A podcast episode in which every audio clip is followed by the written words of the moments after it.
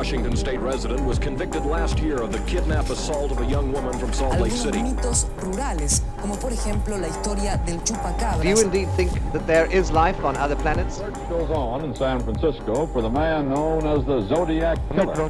de la comisaría tercera de San Isidro, vivía Robledo. Earlier today, Milwaukee's police chief provided more details on a case he says filled him with utter horror.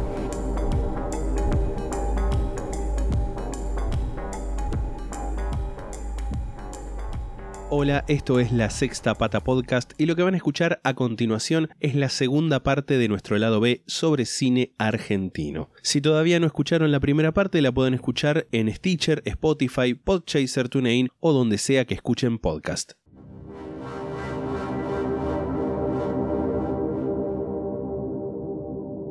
Número 5 es una película del año pasado, acá me, tipo me actualizo. Ay. 2018 se llama Los Corroboradores y no sería como un mockumentary, tipo un documental en chiste, sino como que es un falso documental, pero no, no es...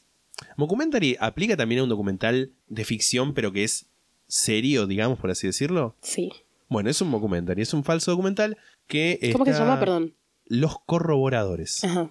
En el Festival de Cine. Es una película que muy buena en lo que es eh, cinematografía, la música, la trama. Está dirigida por Luis Bernardes y habla sobre una sociedad secreta porteña de principios del siglo XX que se propone copiar París en Buenos Aires. Me encanta. Y eh, hacia 1930 se pierden los rastros de esta sociedad secreta y se empiezan a volver medio un mito. Y todo esto puesto con material real de eh, que sabemos que eh, en esa época había como un cierto eh, admiración cultural por Europa. Entonces vas a ver... En esa época y en todas en- las sí, épocas. bueno, pero esa era como más arquitectónicamente palpable. Sí. Y vos ves edificios, ya ni siquiera estilos, sino edificios que son iguales a, a edificios de eh, París, con otras funciones, por supuesto. Y entonces se empieza a, delinear eh, como decir, bueno, ¿qué es París? ¿Qué es Buenos Aires? ¿Dónde está cada una? Eh, ¿Qué es? ¿El original es el que está en Buenos Aires? ¿Es el que está en París? ¿Son los ladrillos que los movieron hasta acá, hasta allá? Y llega a la actualidad con una periodista francesa que se llama Suzanne, que viaja a Buenos Aires para develar este secreto y este, empiezan a ver cartas y menciones a, por ejemplo, Carlos Pellegrini, Marcel Duchamp, Le Corbusier. Es un, para mí es, yo la vi y me puse a gritar. Ajá. Y es- creo que una de las primeras veces que hice algo así de activamente salir, salir de la primera vez que la vi y recomendarle a toda la gente que podía que la vaya a ver. Ajá. Está en Vimeo para alquilar. Decía 3 y un simbolito de peso, no sé si serán 3 pesos o 3 dólares. Son Yo creo que deben ser 3 dólares. Son 3 porque- dólares. Igual 3 dólares. ¿Qué son 3 dólares? Capaz para el momento que esto salga, que son unos días iguales, estalla la economía y 3 dólares te compras una casa. Pero no es tanto igual. Vean, por favor, los corroboradores. Yo la quiero ver, la voy a ver. Em, bueno, mi quinta película es una que vimos hace poco, que es Los Ganadores, que es un documental de verdad, no un documentary.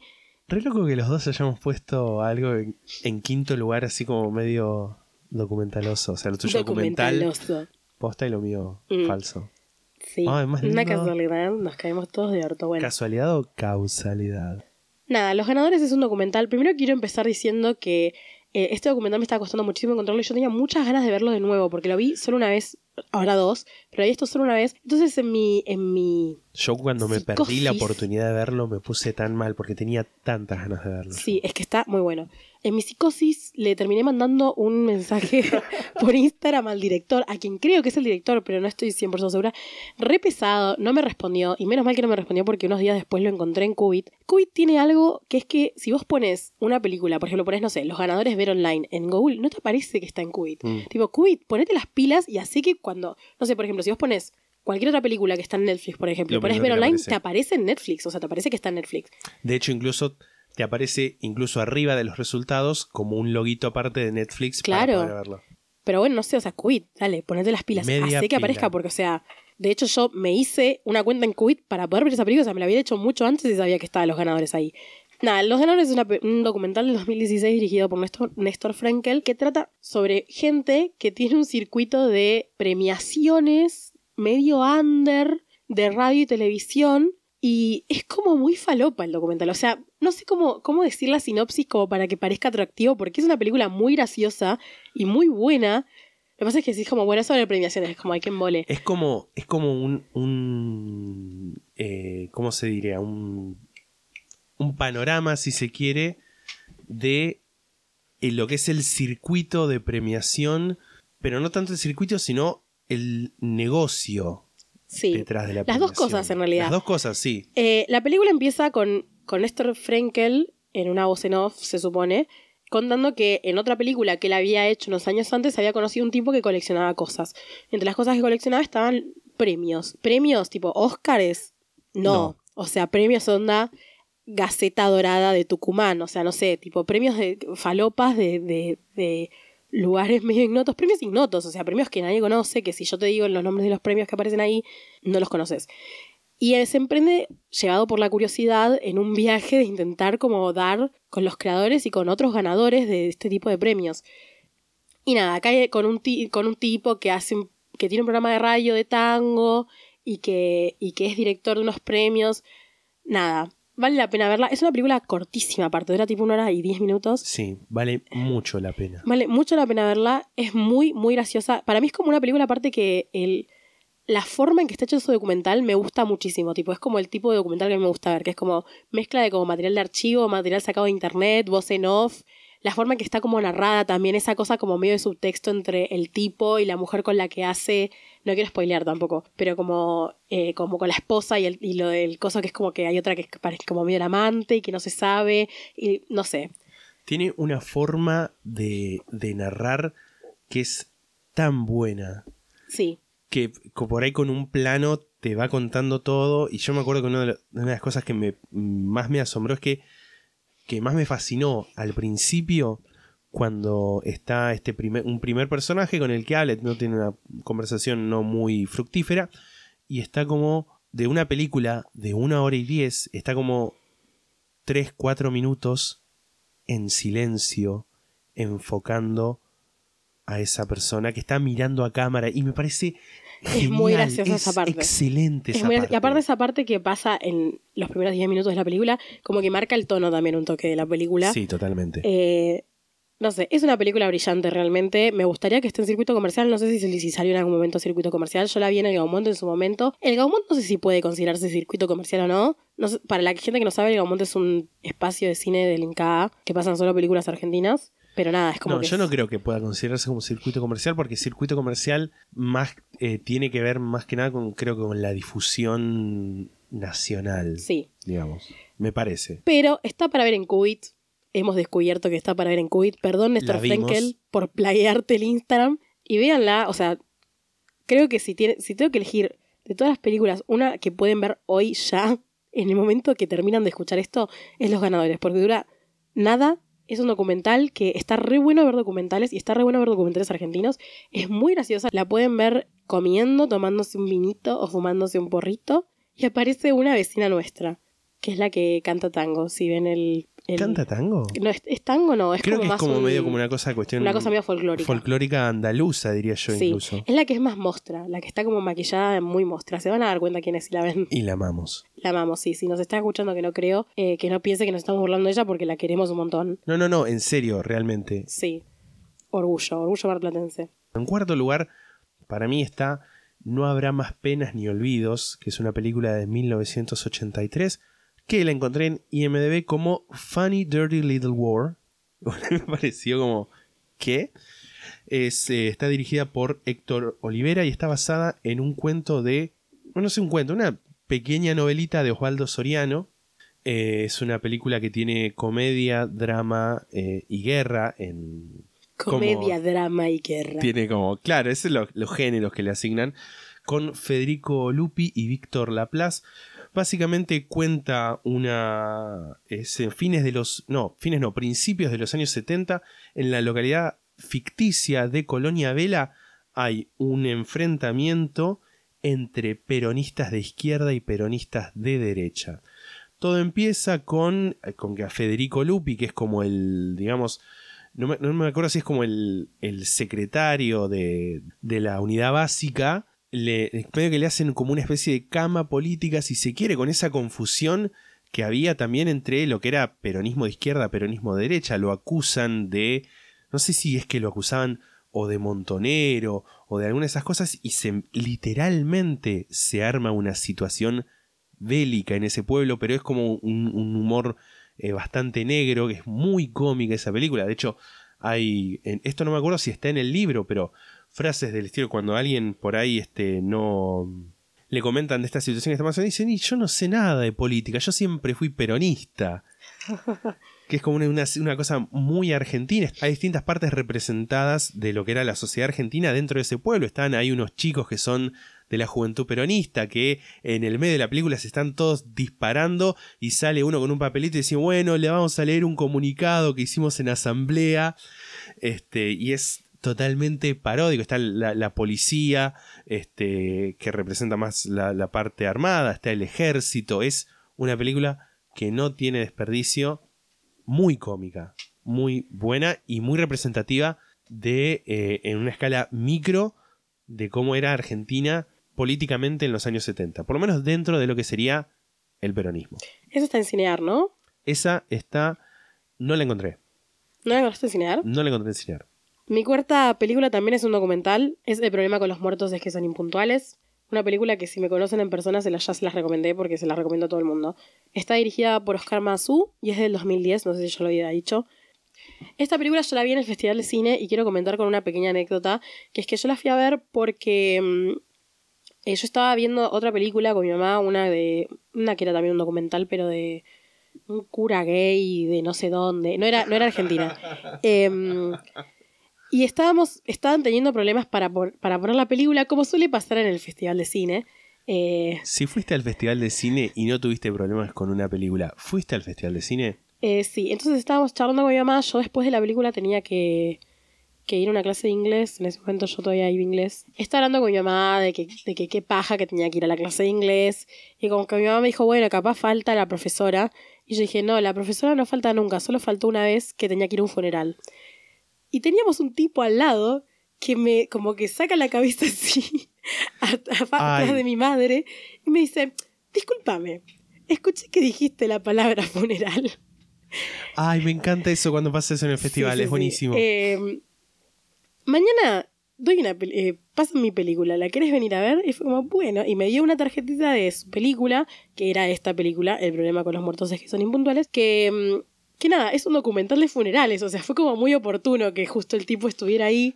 Ajá. Es el documental en el que mm, muestran tipo todos los ataúdes. Sí, este documental también es un documental muy corto, dura también una hora y, y diez más o menos, y básicamente es la exploración de Oscar Mazú sobre la muerte y los rituales de la muerte, eh, después de que él se empiece a plantear su propia mortalidad, después de tener, no recuerdo si era un ataque cardíaco o algo por el estilo, pero bueno, de quedar internado eh, y haberlo sobrevivido, ¿no? Gran parte del documental transcurre haciendo la entrevistas a un tipo que se llama Ricardo Péculo, que es eh, un tanatólogo bastante famoso de Argentina, más famoso en el circuito de la tanatología, ¿no? Que para quien no sabe qué es tanatología, básicamente es la gente que. El, o sea, los tanatólogos son los que, cuando hay una persona muerta que necesita un poco de arreglo para el funeral a cajón abierto, es la gente que maquilla, que les les cosen lo que hay que coserles, tipo, esa gente son los tanatólogos. Eh, y Ricardo Péculo es una persona, además de que es tanatólogo y ya eso es ser un freak, eh, es una persona muy particular y como muy graciosa, no creo que graciosa a propósito, pero es gracioso escucharlo hablar. Nada, la muerte es un tema muy fascinante, más todavía de los temas de rituales de la muerte y, y, y este documental explora eso, explora eh, los funerales, eh, los ataúdes y estos rituales que se hacen luego de que una persona se muere, que es como que es algo que está re bueno como discutirlo, problematizarlo, no sé, como que estas cosas de, de, de tradiciones de, de, lo que se hace cuando una persona muere, pero está, pues, está hecho en un tono que es como mitad gracioso y mitad turbio, que hace que me fascine aún más, no sé. Este, y perdón si me pongo demasiado real con lo que voy a contar, cuando falleció mi mamá estábamos en la casa funeraria y el empleado de la casa funeraria nos pregunta a mi papá y a mí qué eh, símbolo queríamos ponerle al, al ataúd, si una cruz, una estrella de David, etc. Y mi papá le dice una cruz. Y el hombre se va a buscar no sé qué papeles y yo le digo, pero papá, mamá no creía en Dios. Y mi papá me dice, bueno, pero es el trabajo del hombre, déjalo que lo haga. como, que sí, qué sé yo. Sí, yo me cuestiono un montón como el tema de, de que cuando se muere alguien lo primero que tenés que hacer es tipo ir y elegir, pagar una- un funeral, elegir un ataúd y que no tenés la opción de no hacer eso. Es horrible. Es por ahí, para hablar en otro momento, más en, en extensión, en extensión, sobre lo, lo, lo perverso que es toda esa industria. Sí, No, no porque tenga que ver con, con la muerte y todas esas cosas, sino como las cuestiones burocráticas que, que se involucran y, y el hecho de que sea como una cuestión este, cerrada en la que no hay opciones. sí. Eh, sí, bueno, y también es algo que el hecho de que transcurra en un momento que es frágil para la gente que lo tiene que decidir me parece que no es menor, ¿no? De como, bueno, no te dan ganas de discutir eh, que te estén fajando Ita cuando tenés a, a- a un familiar muerto en tu casa. Pero bueno, este, este documental está re bueno porque más allá de explorar un tema que es así como muy sensible como es la muerte, tiene, lo, lo toca de una manera que es graciosa. O sea, está muy bien hecho también en ese sentido. Está muy bien, eh, no sé si decir guionado, pero muy bien armado, muy bien montajeado también. Hay una escena muy graciosa que no sé si es spoiler, no sé si se puede considerar spoiler en este caso documental, porque la verdad es que es como que no tiene una trama, no es que tipo, tiene un principio y un final claro, sino como que hace una exploración sí, sí. medio lineal. Hay una escena que están por entrevistar a Ricardo Péculo en una de las tantas entrevistas que le hacen.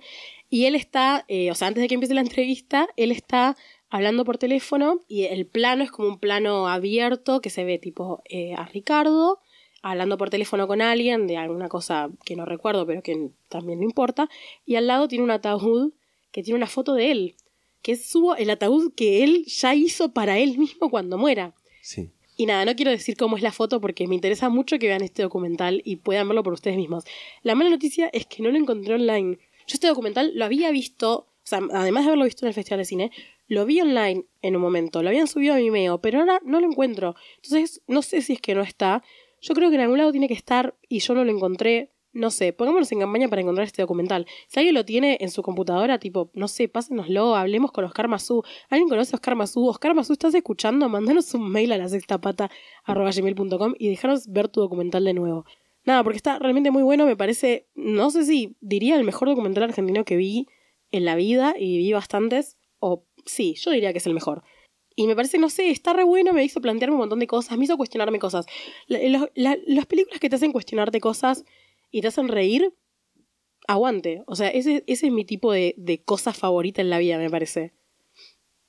¿Qué estás buscando? Eh, a ver si había algún lugar, pero no sé, no me están dando. Eh, no, yo busqué y no lo encontré. Si quieren encomendarse a la idea de buscar, el problema con los muertos es que son impuntuales en internet. Y si de casualidad lo encuentran, mándenos un mensaje o un mail y díganos y lo decimos en, en capítulos, en el capítulo siguiente. Te toca a vos. Ya entramos en Ya el entramos top en el 3. top 3, exactamente, estaba por comentar eso. Y en el top 3, mi medalla de bronce es para la película Camila, de 1984. Vamos que seas tan viejo trolo, boludo. dirigida por María Luisa Benberg, es un drama histórico eh, con las actuaciones de Susu Pecoraro, que yo siempre pensaba que era, Susupe Coraro. claro, eh, Imanol Arias y Héctor Alterio. Está para ver en Cinear Play, ya lo busqué y está de hecho eh, gratuitamente. Y es una película que está situada históricamente en la primera mitad del siglo XIX, en el gobierno de don Juan Manuel de Rosas, el restaurador, figura polémica si las hay, y habla sobre el romance entre Camila O'Gorman y el sacerdote Ladislao Gutiérrez. Ajá. Un, eh, claramente un romance prohibido, no solamente por el hecho de que Ladislao era un sacerdote, sino por el carácter sumamente conservador, no solo en la época, sino particularmente del rosismo. Es una película que estuvo nominada al Oscar, eh, bueno, en 1985, el año siguiente, como mejor película de habla no inglesa. Y es un dramón tremendo. Yo la vi, bueno, la vi en, no sé, no sé dónde la vi, este, pero después la volví a ver en el Festival de Cine, no sé si el año pasado o el anterior, con Susu Pecoraro. O sea, no, no es que tipo somos re amiguis y fuimos, sino que estaba ella en la función y todo el mundo estaba llorando este, con, con esa película, que es bellísima, es bellísima esa película. ¿Esa color? No. Sí, esa color, es del 84. Ah, perdón, pensé que habías dicho 50 y pico. No, no, no, no, no, es de 1984 la película. Y nada, les recomiendo que la vean porque es una muy linda película. Y de hecho, si quieren, si tienen todavía uno de los billetes de 20 pesos, los viejos, que tienen la efigie de Juan Manuel de Rosas, del eh, reverso pueden ver que hay un cuadro de eh, Manuela de Rosas, que es la hija, que creo que es un cuadro que está ex- expuesto en algún museo en Capital Federal, no me acuerdo exactamente cuál es, en el que se la ve a ella como eh, parada en el escritorio. Esta historia me la contó nuestro amigo, no, nuestro amigo Macrista. Ajá. Me encanta que no digamos el nombre. No, no, No, no, no. no hay que dignificarlo nombrándolo. y en el que ves eh, que está eh, Manuela de Rosas como en su escritorio para así y tiene como una carta que está como alejando y supuestamente esa carta es una carta que le manda Camila O'Gorman a ella porque eran amigas para Diciéndole, pedirle amiga, ¿te cuenta? clemencia Ah. que, que intervenga ante su padre Juan Manuel de Rosas para que no, este, no tengan eh, represalias eh, tanto como ella como el aislado y por represalias me refiero a paradón de fusilamiento pleno rosismo la insignia rojo punzó muerte a los salvajes unitarios Todo ese salvajismo ah salvajismo quién era Wow. Yo estoy segura de que esa película la viste en Canal 7 la madrugada. es muy probable. Bueno, mi, mi tercer película, lejos de ser algo tan em, intelectual como la que vos elegiste, eh, mi tercer película es Un Buen Día, que es una película del 2010 dirigida por Nicolás del Boca, acá el papá de Andrea, y mm, Film Affinity dice que es un drama, pero yo no puedo pensar que es un drama Un Buen Día. es una Eh, fiesta Sí, un buen día es una experiencia, no es, no es un drama, no es una comedia. En un buen día actúan Lucila Solá, Aníbal Silveira y Andrea del Boca, y son las únicas personas que actúan, no hay otra- otros personajes. ¿Por dónde empezar? Primero que nada, una pequeña anécdota. Lucila Solá, para quien no saben, es la ex de Al Pacino. Eh, estuvieron casi más de 10 años juntos, no casi, y se separaron en 2018, o sea, hace nada.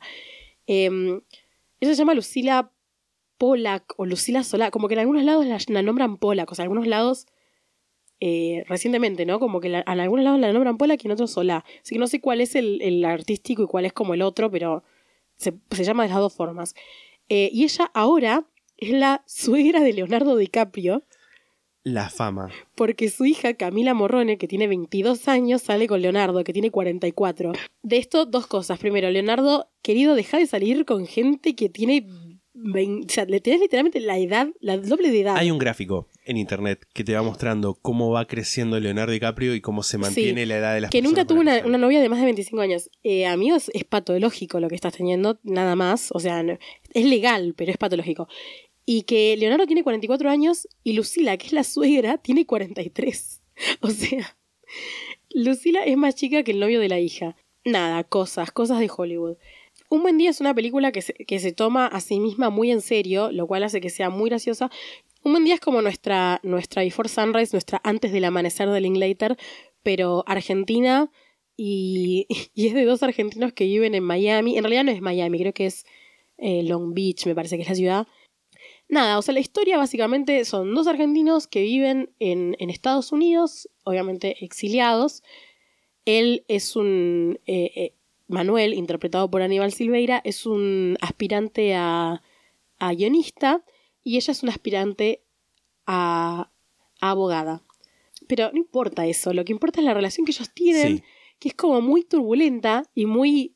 es como un amor, pero no. Ellos como que se conocen, to- toda la película transcurre en un día, básicamente, o casi toda la película transcurre en un día, En un buen día. en un buen día. Ellos se conocen porque él está escribiendo un guion para su película, que su película se llama Un buen día.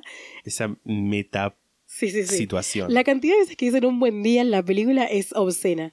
Em, ¿Está contabilizado eso? Seguramente. Y ella nada, entra al bar y no sé por qué se pone a hablar con él. Y ella es como muy bipolar, como que ella lo quiere y lo odia, y a la escena siguiente le grita, y a la escena siguiente lo ama. Y ella actúa muy, muy, muy, muy mal, al punto de que se dice que ella está doblada en la película, que yo creo que es verdad. Porque es como que habla, habla como. Vos no sabés cómo es ser yo. Tipo, es como con esa cadencia de. como que ast- arrastra mucho las palabras y como que. como que gesticula demasiado y es muy exagerada. Y él eh, igual tampoco actúa tan bien, pero bueno, digamos que actúa mejor que ella, por lo menos. Pero aparte es muy gracioso porque él es como una especie de. de no sé, o sea, que quieren venderlo como un galán, pero es un señor feo, vamos a decir, a comparación de ella, que es tipo una chica hermosa, o sea. Con lo- teniendo en cuenta que, más allá de estereotipos patriarcales y bla, bla, teniendo en cuenta que la película se toma en serio a sí misma y que pretendía poner tipo como a una chica muy linda y a un tipo muy galán, que hayan elegido a Aníbal Silveira, me, me parece, me escapa, escapa mi lógica. Pero bueno, eh, nada, la película está dirigida por el papá de Nicolás del Boca. Es la primera película que él dirige, a pesar de haber tenido como 90 años cuando dirigió la Ay, película. sí, yo vi una foto de ese señor. Eh, y nada, es una joya, es una joya de cine argentino. Tiene plot twist que no vamos a decir porque No. obviamente queremos que la vean. Es una película increíble para ver en grupo, para ver drogado. Eh, es una película medio de culto porque eh, hay gente que hizo eh, una versión fan-made que tipo, como que cada fan hacía una partecita Ah. y está tipo toda subida a YouTube. Hay tipo edits, tipo fan edits de, por ejemplo, toda la película sin la mina y ponerle ahí una parte que es como que ellos están hablando y, la, y a la mina la tapan con un arbusto. Entonces como que parece como un viaje de droga del chabón el que, en el que habla solo. Nada, hay una, hay una parte que es tipo que cada vez que dicen un buen día se acelera. Oh, esas cosas me gustan mucho. O sea, es una película que han memeado muchísimo porque es altamente memeable. Es una película que hay que ver porque es tan mala que es buena. Es, es eso, es tipo... Es- mm, eh, vos decís que un buen día es nuestro The Room, No vi The Room, pero me, Yo voy a pensar que sí. pero como que, nada, hacen tipo screenings de The Room y es como de culto. Bueno, un buen día sí, han, han hecho screenings y yo diría que hasta tiene referencias en la cultura popular. Hay un episodio de Cualca, en el Cualca, el, esa cosa que hacía Malena Pichot, de Charo Screenings, López, Julián. juntarse a verla. Claro, sí, en el que hacían un screening de Un Buen Día en, en, en Cualca. Nada, es una película que a mí me parece increíble. Y está en el puesto 3, ¿por qué? Porque a mí genuinamente me gusta. La he visto un montón de veces. Cada vez que la veo me río más. O sea, me encanta mostrarse la gente y ver tipo la cara que ponen cuando, cuando pasan los plot twists y, la- y las cosas que van diciendo. Dice mucho hacer el amor en la película. Por parte, el guion es demencial, tipo, el guion es demencial, tipo, es muy hacer el amor, muy esta cosa de tipo, se aman a pesar de que se conocen hace dos horas. Tipo, hay que verla pensando en que esa película se toma en serio a sí misma y no tomársela en serio uno, porque si te la tomas en serio vas a pensar que es una poronga. Que lo es. Pero, a ver, ¿a quién no le gusta ver una cosa horrible de vez en cuando? Por supuesto. O sea, a ver, si es una película de mierda en Netflix, de, de no sé, la de, la de Vanessa Hudgens que hace de una princesa y de una panadera a la vez, podés ver un buen día. Sabía que ibas a nombrar esa Que igual película. también peliculón con el que me reí un montón por lo ridículo, pero bueno, nada, un buen día es una joya nacional. Me parece que merece ese espacio. Véanla, por favor, véanla, comentémosla, hagamos un episodio está? entero de solo un buen día. Yo estoy en contra de piratear películas o de verlas ilegalmente, pero un buen día este año tuve entera y no la bajaron, está hace un montón. Así que yo quiero pensar que les chupa un huevo. Nicolás del Boca murió aparte, así que no sé.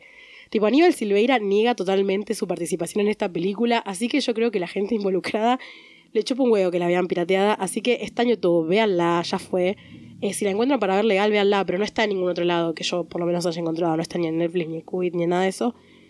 Y tienen también, una vez que vean la película, después vean, yo recomiendo que vean primero el tráiler para que vean, o sea, para que se tienten nomás, porque el tráiler también es una joya, después vean la película entera y después vean el making of que hay, que dura tipo 10 minutos, porque están, son inimputables, literalmente, o sea, es tan bizarro, porque ahí en el making of entendés cuán en serio se toma a sí misma esa película, porque ellos, o sea, ella, ella habla, ella es como que el personaje que ella hace es como ella en realidad. Sí, sí, sí. Porque ella iba. habla igual que el personaje, es muy raro. Y como que ella habla de su personaje como diciendo que fue como una, como una cosa eh, desafío de actuación, es como, ay, amiga. tipo, y, y, y Aníbal Silveira, que es como que en una parte está con, con, Con con anteojos y anteojos. después se los saca y es como que habla medio canchero. Y el viejo que está tipo al borde de la muerte y está con un eh, con una camisa que parece como esa camisa que nos poníamos, que se ponían los chabones a los 11 años para ir a fiestas, que es como con un dragón. No sé. Same. Tipo, es muy increíble todo. Y me encanta pensar en Al Pacino viendo esta película, porque seguramente la vio, porque en ese momento estaba de novio con, con Lucila Solá barra Lucila Polak, y seguramente fue arrastrado a ver Ah, la premiere de ah, esta película. wow. Eh, y me lo imagino ahí tipo con su cara de, de bueno, no sé. De Al Pacino. Claro, con su cara de Al Pacino. Al Pacino es un buen actor, así que imagino que habrá fingido muy bien que le gustaba esta película. Soy fan, soy fan de un buen día. No, es algo que no puedo... Es parte Está de en mí, claro, sí, es parte de mi personalidad ya. Eh, en mi puesto número 2, mi medalla de plata, si se quiere, y por ahí para reparar una injusticia histórica, o quizás como otro, otro cachetazo más este, a esta situación, puse Nueve Reinas. Ok, sí, yo, supo- yo suponía. Eh, bueno, de la cual ya hablamos. Sí, ya hablamos. Fin. Eh, me queda decir igual que eso es un pelotudo. eso, siempre hay que recordarlo. Eh, yo en mi puesto 2 puse otra película de la cual amo, que es Vivir intentando acá la película de Bandana.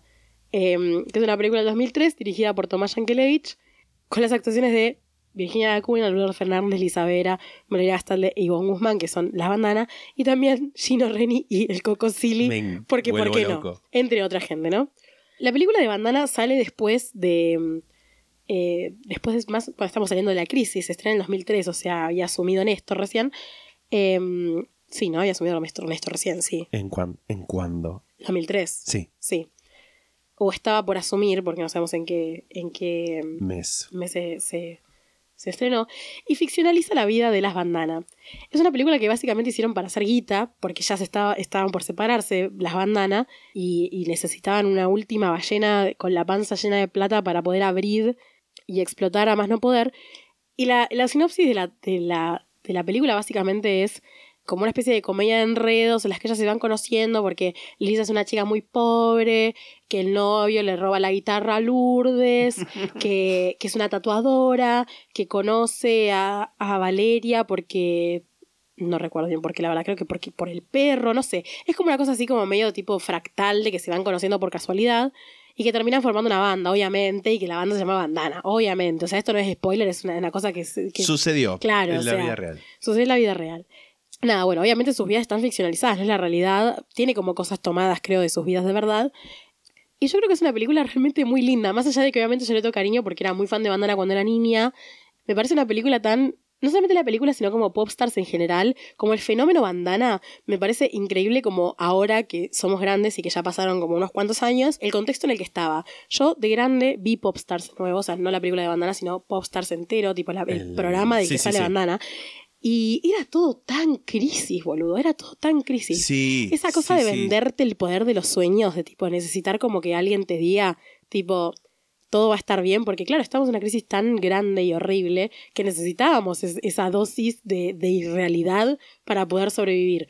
Y Bandana vino a cubrir eso, boludo. Vino a, a que no nos pongamos mal. Y a mí me sirvió, boludo, porque la verdad es que en mi casa estábamos pasándola mal, pero yo no me enteraba. Yo estaba cantando Maldita Noche en mi pieza eh, y, y enamorándome de las tetas de Lourdes Fernández. Perdón, re objetificador, pero es la realidad. Pero es lo que sucedió. Eh, yo de esta película hice un fan edit que. lo tengo que Me acuerdo, decir. sí, sí, sí, Tengo está que perfecto. decirlo, o sea. A mí hay algo de la película que me parece muy increíble, además de toda la que ya dije, que es que hay como un subtexto lésbico, que yo no creo que haya sido puesto a propósito, pero hay un subtexto Está. lésbico. Sobre todo entre Lourdes y eh, Valeria. Hay una escena en la que ellas cantan, creo que era bajo la lluvia, o no, no sé si era. Creo que era. Creo que era con eso tengo seguro tu amor, la canción. Pero cantan bajo la lluvia, o sea, bajo una. bajo una lluvia. y nada, tipo, la, la escena es re lésbica, tipo, es como que ellas están ahí como que le dice, bueno, a ver, si tenés bronca, grita. Y ella hace como, ah. Y dice, no, no, grita en serio, hace, ah. Y ella hace, ah. Y tipo, como que terminan, el grito de repente es tipo, ah. Y empiezan a cantar. Y es como que ellas están ahí como que se tocan y es una canción de amor, Mm. y están bajo la lluvia. Y es todo Súper romántico. lésbico, es muy lésbico. ¿Y qué pasa? Termina eso y Valeria está saliendo con el chongo boludo que es el hermano de Lourdes, que durante la película es un chongo boludo, no es que solamente digo chongo boludo porque me da bronca. O sea, la trata mal durante la película. Todos los novios, no todas las, no todas tienen novios en la película, pero las que tienen, todos los novios son forros. Son- tipo, hacen, no sé, el novio de Lisa roba, tipo, también la trata mal. Es como, como, no sé, hay cosas. Entonces yo lo que hice en mi indignación de, de, de, de mi indignación general, con la vida, fue cortar todas las partes en las que había chabones, o sea, en las que ellas se relacionaban con chabones, porque nada, porque sí, porque me parecía totalmente irrelevante para la trama.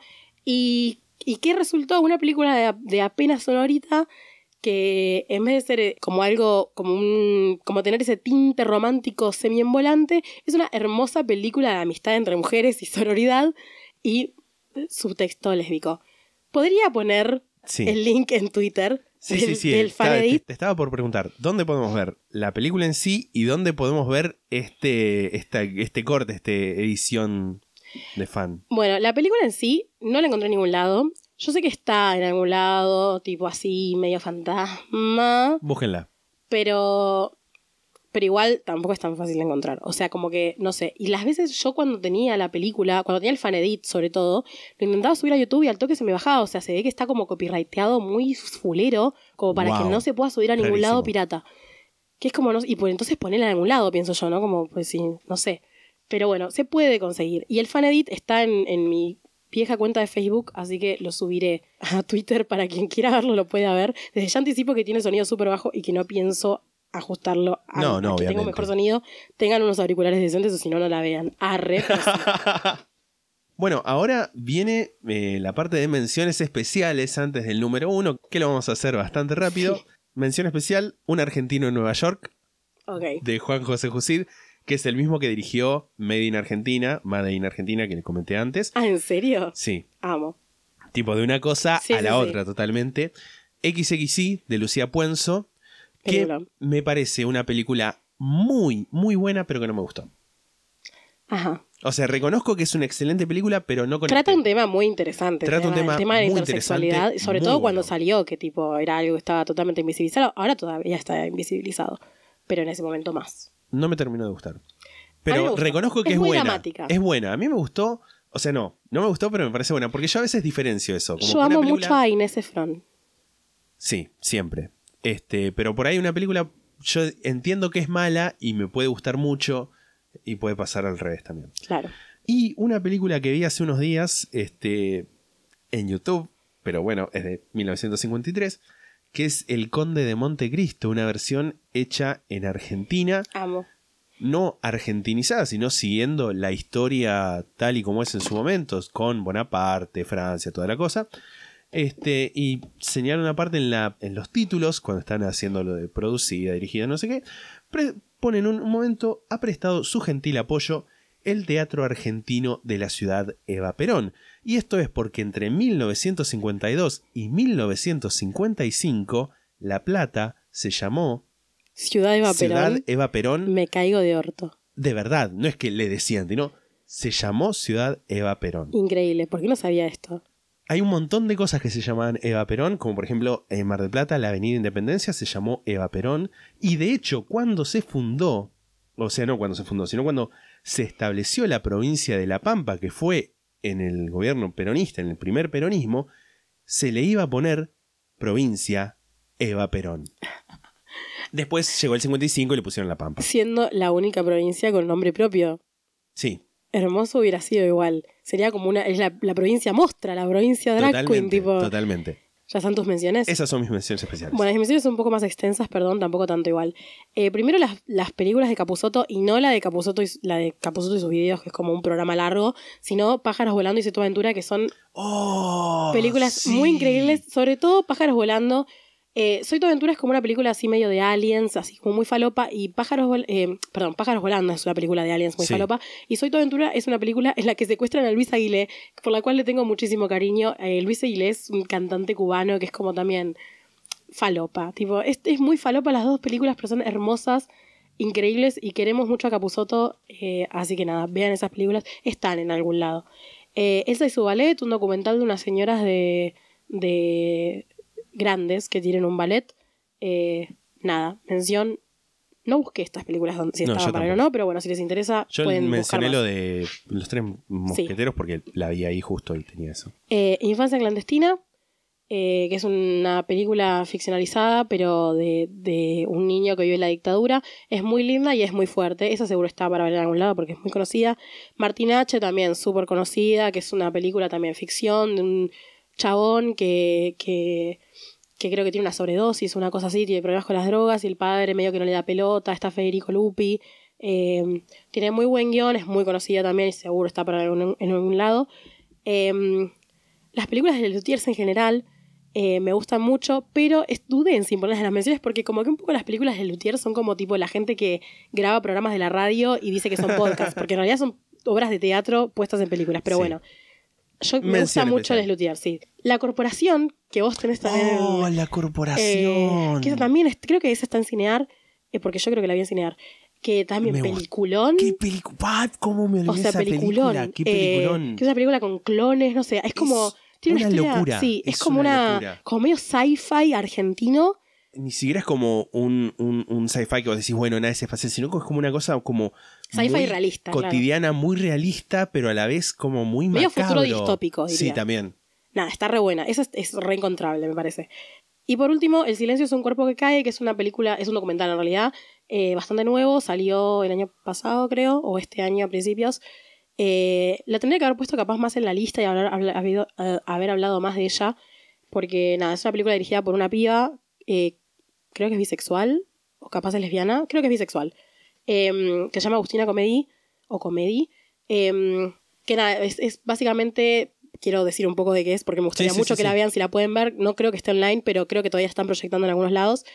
Ella encuentra un montón de, de grabaciones de su padre después de que su padre muere y básicamente va descubriendo que su padre eh, había sido homosexual antes de... O sea, había, había sido homosexual, no, sino que había estado en pareja con un tipo antes de que se casara con su mamá y se embarazara la mamá de ella y la tuvieran, digamos. Y nada, es una película muy emotiva, está muy buena la, extensión del archivo familiar y cómo está editada. O sea, hay un trabajo de montaje muy increíble en esa película que creo que es también parte de la montajista y no solamente de la directora. La forma en que está narrada me parece muy hermosa. Eh, yo lloré un montón con la película. Eh, y nada, es, está, es como un comentario muy interesante sobre el tema LGBT, como es la dictadura también, dictadura Sí. de los 80 y ahora también, porque en realidad es como que va, va pasando por varias épocas. Y nada, eso es todo. Esas son todas mis menciones. Bueno, viene. Te voy a dar una oportunidad única y Yo creo que es la especial. misma la película primera nuestra, pero ¿Cuál es la primera tuya? esperando la carroza. La mía también. Obvio. Tatán, tatán. Es que sí. Eh, sí.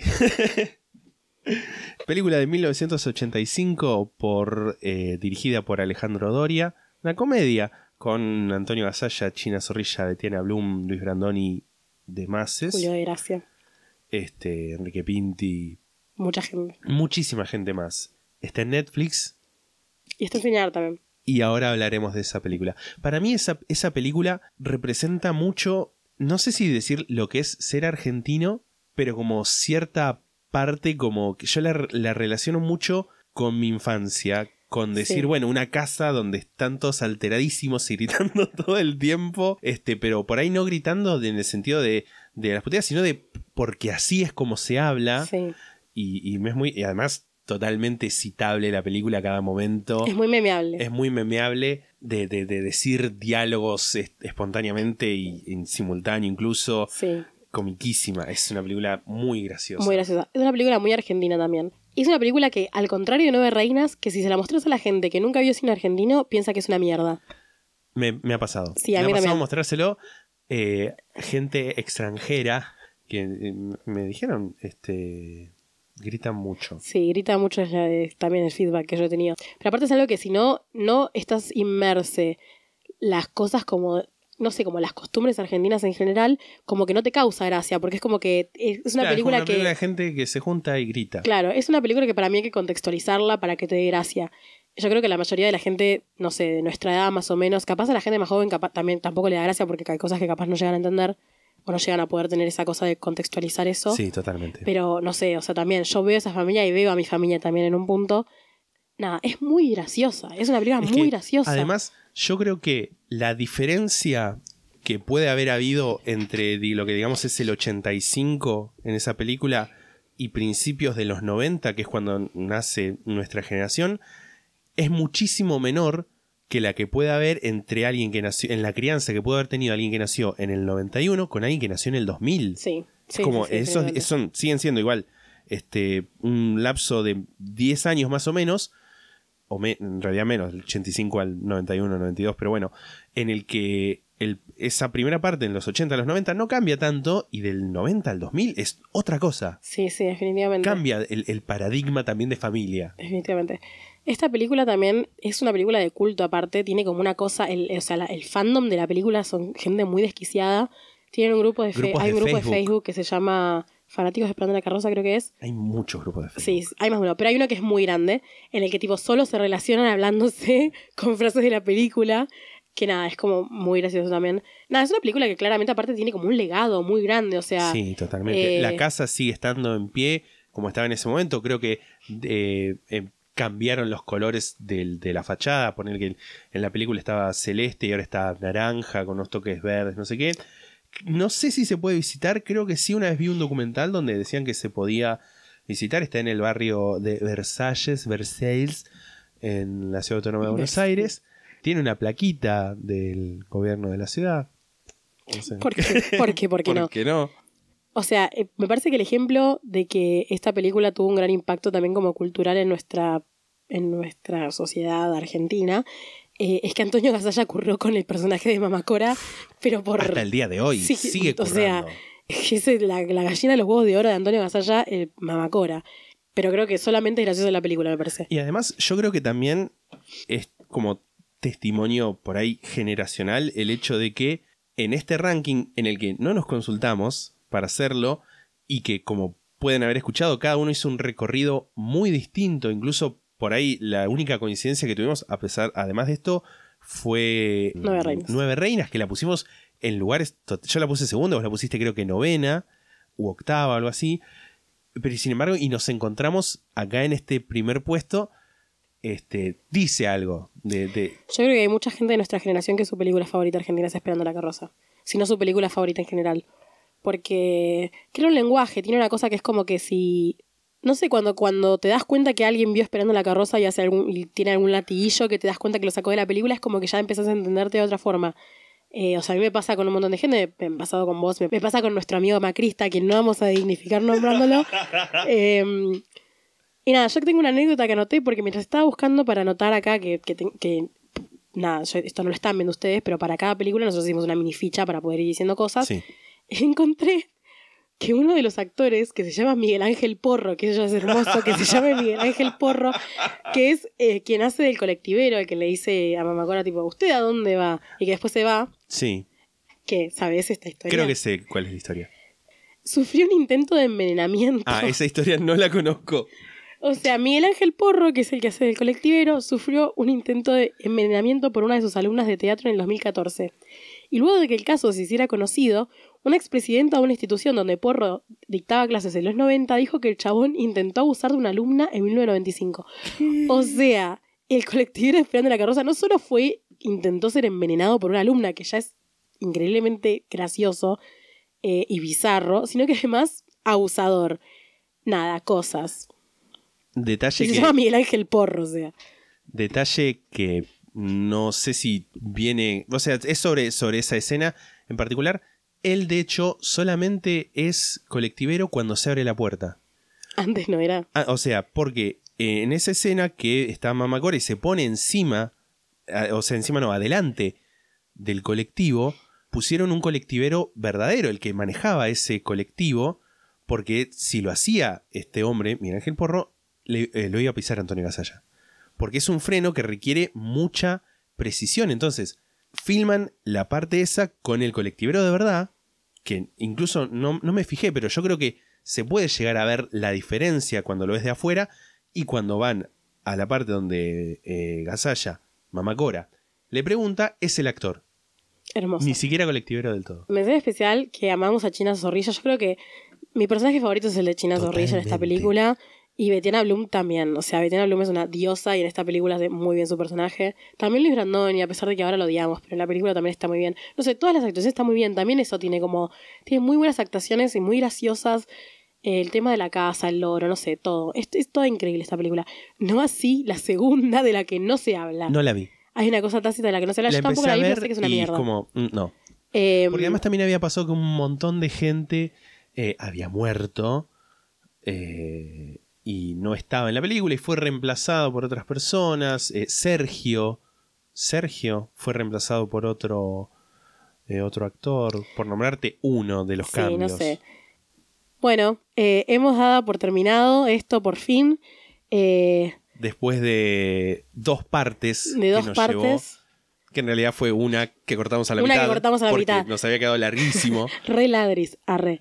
Nada, bueno, esto es la sexta pata. El próximo capítulo va a ser el primer capítulo de True Crime hosteado por Lisandro, que va a ser de. Asesinos seriales, unas generalidades eh, y podemos incluso decirlo, bueno, ¿cómo saber si tu vecino es un asesino? ya veo que nos ponemos todos re paranoicos. Eh, Ok. Pero bueno, eh, o uno mismo. o uno mismo. Bueno, nos vemos la semana que viene. eh, extraordinariamente, nos, nos escuchamos tres semanas seguidas este mes. Una No, locura. no se acostumbren a tenernos ahí en su oreja. Eh, mientras tanto. No por ahora, por lo menos. No por ahora. Ya, ya vamos a hablar de eso para, para, para otro El momento, futuro. el futuro. Mientras tanto, nos pueden seguir en Instagram como La Sexta Pata Podcast, en Facebook como facebook.com barra La Sexta Pata, en Twitter como La Sexta Pata y nos pueden mandar un mail si quieren a la sextapata arroba gmail.com.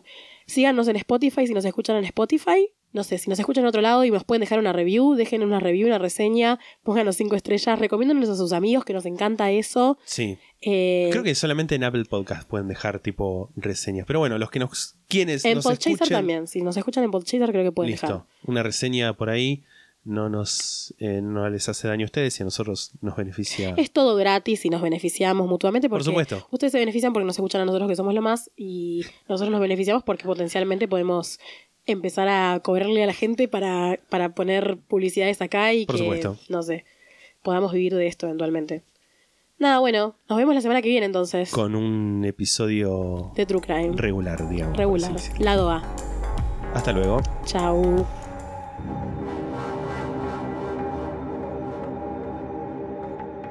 La sexta pata se graba en la ciudad de Mar del Plata. La portada fue diseñada por Melanie Devich, a quien pueden encontrar en Instagram como arroba no dibujitos. La música es The Soft Whispering Truth por Lingua Lustra y fue editada por nosotros para la intro de este podcast.